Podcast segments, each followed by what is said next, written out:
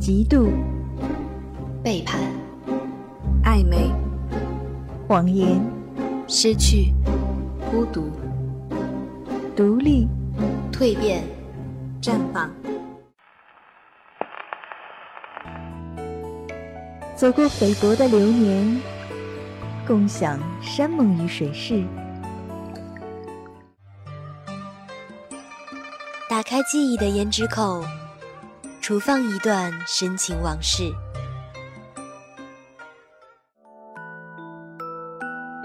经书日月，粉黛春秋。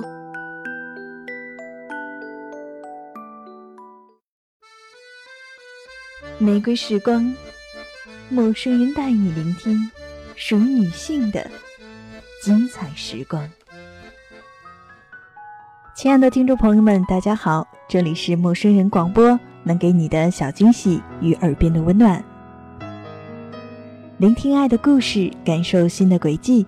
玫瑰时光，玫瑰生活。大家好，我是卓安娜，欢迎来到玫瑰时光。本周我们的主题是身为女王。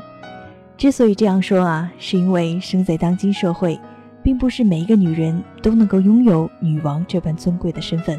但我想，每个女人生下来就应该是自己的女王。对于“女王”二字，大概每个人心中都应该有不一样的定义。那么，我就来说说我心中的女王。在我看来，女王般的女人应该是这样的：她也许不漂亮，但却让人看得很舒服。有属于自己的事业，并且爱着这份事业，敬业且敬业，有爱的人，并且懂得如何去爱，不会把爱情当成生活的全部。对世界上美丽的事物有所追求，但不会以牺牲自己的健康为代价。说白了，女王般的女人应该是聪慧的、适度的。她热情但不激越，独立但不偏执。自信但不骄傲，介于张扬和冷酷、感性和理性之间，对人对事不会过于的亲密，也不会过于的冷淡，在生活和工作中懂得什么时候该耀眼，什么时候该收敛。既然说到女王，在这里就不得不提一下张爱玲在传奇再版的时候说过的一段话，她是这样说的：“蛮荒世界里得势的女人，其实并不是一般人幻想中的野玫瑰。”造烈的大黑眼睛比男人还刚强，手里一根马鞭子动不动抽人一下，那不过是城里人需要新刺激编造出来的。将来的荒原下，断瓦颓垣里，只有蹦蹦系花旦这样的女人，她能够怡然的活下去，去任何时代、任何社会里，到处都是她的家。用这段话来描述我心中的女王，应该再适合不过了。女强人并非我心目中的女王的模板，反而是像蹦蹦系花旦这样的女人，她天生就是女王，能够在任何时候怡然自得。用三月的驼云来倾倒二月的谷水，用七月的兰江来承载六月的灿莲。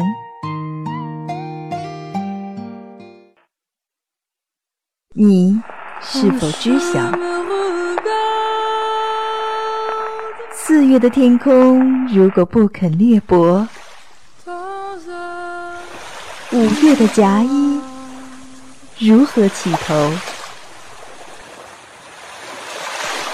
红玫瑰时光，感受爱的裂帛，一起来回忆属于我们的。玫瑰人生。其实啊，会想到以《身为女王》这本书作为本期节目的主题，很大程度上是源自于最近看的一本书。这本书呢，是九零后女生张小涵最近出版的一本书，叫做《女王乔安》。乔安自小出生在富裕的家庭，但是在十四岁那年，家庭突然遭遇巨变，她的身份也就从此跌入谷底。正如八月长安在这本书序言上说的，关于这样千金落难的故事，在其他作品中也并不少见，但大多数有着一肚子苦水，放不下身段，又没有资格再端起架子。只剩下浮华旧梦被颠来倒去的咂摸。这类姑娘永远逃不脱顾影自怜的牢笼，她的身世、她的目的、她的一举一动都来回解释和衡量，没来由的让人心烦。可是乔安却不是这样的，她有自己的方式。最初看女王乔安，更多的是看到乔安身上被贴的那个关于“不”的标签。有关这些“不”的标签，更多是让人看到了她的冷漠。比如，乔安并不相信道德，因为在他眼里，道德不过是拿火腿喂狗，从不考虑猪的感受。另外，乔安不相信天长地久和曾经拥有，因为比起过去和未来，现在才是他唯一可以把握住的。乔安也没有是非观念，在他眼里，如果一件事让他距离目标更近了，那就是对的；如果走远了，那就是错的。乔安还不喜欢单纯。因为痛苦也好，快乐也罢，只有你感同身受过，对于同样的痛苦、快乐，才能变得更加的真实。这就是理解。甚至在乔安的世界里，他也从来不把男人按照好坏来分类，只有有用和无用。在别人眼里，再没有用的家伙，他都能够从他的身上压榨出应有的价值。所以最初我并不是非常的喜欢乔安，因为他太真实。真实的有一点尖锐，可是，把这整本书看完之后，我突然发现，在他尖锐的外表下，他其实是很柔软的。比方说，当面对有同样经历、家道中落的女孩，因为家中变故想要误入歧途的时候，乔安不顾自己的利益，来说服女孩放弃那样做。虽然乔安是不相信道德义气的，但是他相信理解，因为相信理解。所以他懂得女孩处境艰难时候的心思，也懂得误入歧途的选择会对他的人生产生多么大的影响。他对这个女孩说：“如果你不是缺钱，就把之前那些包和衣服趁还能卖的时候全卖了，至少能让你活过大学。没有那些东西，你是不会死的。但是如果这次我让你去做了，你的人生就变了。”看到这里。你会突然爱上乔安，对于他的真实有了那么一点理解。虽然他仍然是那个靠思想品德绝对会负分的乔安，虽然他的眼里仍然没有眼泪，只有钻石，可是他仍然是有自己的底线的。乔安身上还有一点让我很佩服，就是他的逆商。当然，你可能听过智商、情商，但是你可能没有听过这逆商。那在这里，我就小小的科普一下，逆商就是在一个人面对逆境时所做出的反应方式，也就是在面对挫折、摆脱困境、超越困难的能力。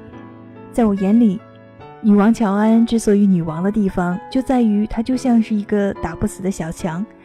每每你以为你要为她默哀了，她却卷土重来，邀你和她一起欢聚庆祝。在书里，我们可以看到她经历过不少的波折。第一次，家道中落，他也从上海名媛变成了普通的小平民。第二次，高中模拟考试被查出有问题，他名声破败，失去直推名校的机会。第三次，好不容易傍上富二代男友陈少，离他而去。第四次，发现交往一年半的模特男友劈腿。第五次，在模特男友劈腿后消失了一阵子，跟着一个大款去了香港。却被那个大款拿走乔安身上所有的钱，一个人被扔在澳门赌场。可是，就是这么一次又一次的逆境，他却像一个没事的人一样扛过来了。在所有人都在等待着看落魄乔安是如何出现的时候，乔安却风风光光的回到了大众的视线。这样不认命的乔安，无疑是令人佩服的。因为不认命，所以他认定了自己属于的生活和圈子，在他的心里。他坚信自己总有一天能够回去，而现在所做的一切也只是卧薪尝胆。在这过程中，他不断遭遇质疑，可是他不在乎。他反复地告诉自己，没有什么可怕的。即便事实并非如此，但是到了最后，也就真的无所谓了。在这方面，我也是十分佩服乔安的。这个姑娘又让我想起了现今娱乐圈混得风生水起的女神人物范冰冰。最初认识她的时候，她还是《还珠格格》里那个卑微渺小的丫鬟。后来电影、手机上开始走红。喜欢她的人喜欢她的美艳动人，讨厌她的人质疑她只是一盏花瓶。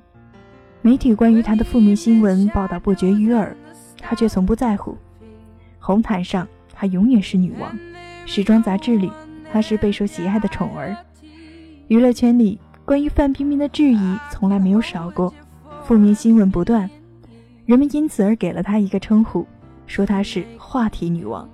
而她呢，淡淡的回应：“乱箭穿心，习惯就好。”我记得她在拍摄的一个广告里说过这样一段话：“我经得起多大的诋毁，就能担得起多少赞美。”后来的事实倒也真的证明了这一点，人们喜欢亲切地称呼她为范爷。